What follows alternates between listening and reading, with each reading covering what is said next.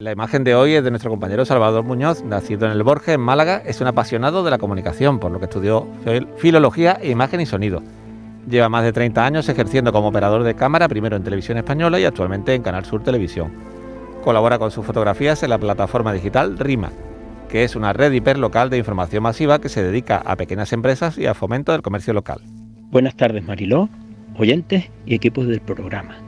Con esta misma imagen amaneció la terraza a la mañana siguiente del partido entre Marruecos y España, y en los sucesivos también.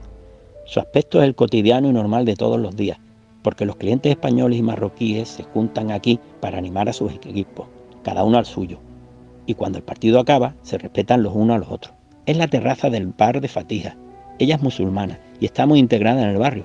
Compran las carnicerías del cercano mercado de la Plaza Bailén y no tiene ningún problema en ofrecer un bocadillo de jamón serrano, en guisar carrillada de cerdo o unos callos, que su cliente me consta que valoran muy bien.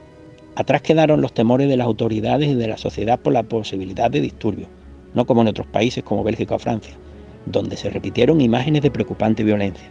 No faltan observadores europeos que dicen que eso ocurre en la segunda generación, que los primeros migrantes están agradecidos del país que les acoge porque les han permitido una mejora sustancial de su vida. Y argumentan que el problema es la generación que nace en Europa, por el desarraigo, porque aquí no se sienten integrados y en el país de origen de sus padres tampoco. Y eso es un caldo de cultivo donde siembran movimientos que fomentan la violencia.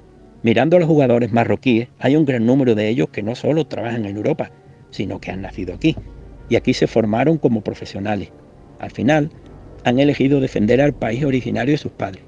Nur, la hija de Fatija, ya nació aquí y se reunió con sus amigas a animar a la selección española. Por la mañana visité el bar de Fatija y felicité a ella y a Yaguá por la clasificación de Marruecos y también después del partido contra Portugal. Por las repetidas victorias, las celebraciones se han multiplicado por todo el reino a la agüita. Me pregunto si la ciudadanía aceptará también a los hijos de trabajadores como Fatija, si deciden volver al país de sus padres o solo afectará a los trabajadores de élite. Fotoperiodistas que buscan su imagen del día. La tarde de Canal Sur Radio con Mariló Maldonado. También en nuestra app y en canalsur.es.